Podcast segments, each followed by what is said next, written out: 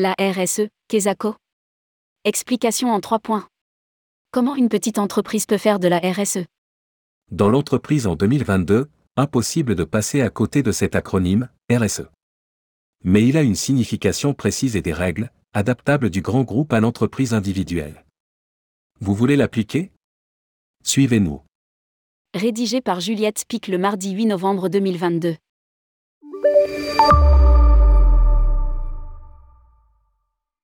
Que ce soit pour en faire un étendard ou pour la dénigrer, la RSE, responsabilité sociale ou sociétale des entreprises, est partout dans le monde de l'entreprise. On sait assez peu ce qu'elle recouvre en réalité, est-ce qu'elle répond à des critères stricts, est-ce qu'elle comporte des calculs précis, est-ce qu'il y a un cadre officiel? N'est-ce pas un leurre?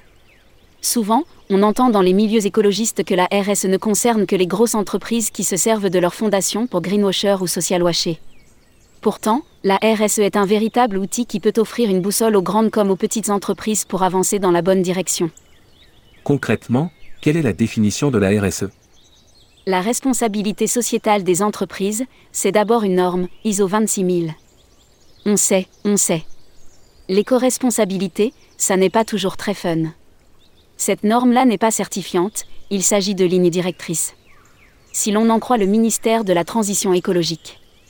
Pour définir le périmètre de sa responsabilité sociétale, identifier les domaines d'action pertinents et fixer ses priorités, il convient que l'organisation traite toutes les questions centrales suivantes, la gouvernance de l'organisation, les droits de l'homme, les relations et conditions de travail, l'environnement, la loyauté des pratiques, les questions relatives aux consommateurs et les communautés et le développement local.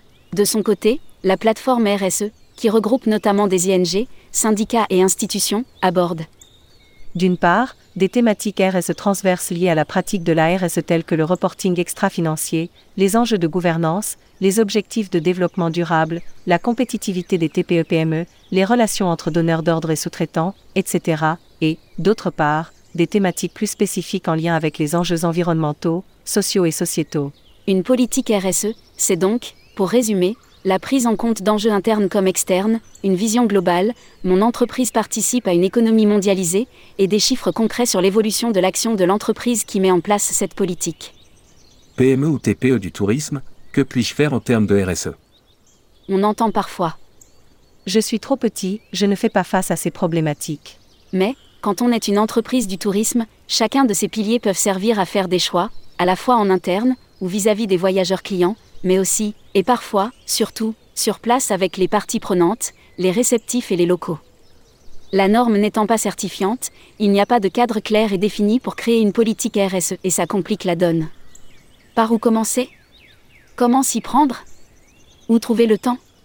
Pour une PME par exemple, on peut s'appuyer sur des experts RSE, que ce soit un cabinet extérieur ou une personne en interne, pourvu qu'elle soit formée, qui sauront trouver les bons indicateurs. Vous êtes une entreprise individuelle? Rien ne vous empêche de mettre en place vos règles pour avancer et vous inscrire dans la progression. Pour cela, appuyez-vous sur la méthode de gestion de projet SMART, qui vous aidera à déterminer des objectifs. Spécifiques, mesurables, acceptables, réalistes et temporellement définis.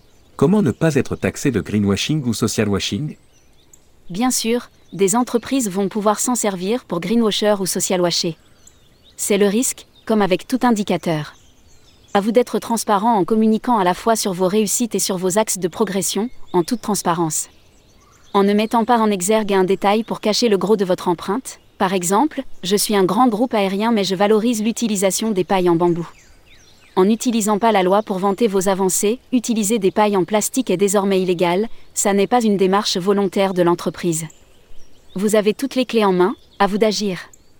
Et nous, au sein de la rubrique Voyage responsable, nous serons ravis d'en savoir plus sur vos avancées et votre démarche et de partager vos bonnes pratiques pour faire avancer le secteur. Les Césars du voyage responsable.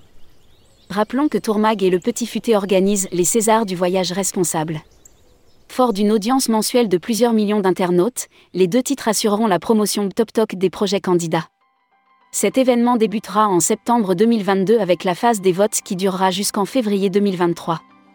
La cérémonie des Césars du voyage responsable, quant à elle, aura lieu en mars 2023. Si vous souhaitez candidater, prenez rendez-vous ci-dessous avec Fabien Dallouz, DG associé de tourmag.com à lire aussi, César du voyage responsable, il y a une urgence à agir dans notre métier.